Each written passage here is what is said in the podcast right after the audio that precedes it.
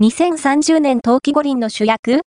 島田真央が、冬季、ユース五輪でフィギュア女子初の金メダル、2月1日に韓国、カンウォンドで閉幕した第4回冬季、ユース五輪で、ひときわ輝きを放ったアスリートが、フィギュアスケート女子で、初の金メダルに輝いた、京都、高野中3年の15歳、島田真央だ。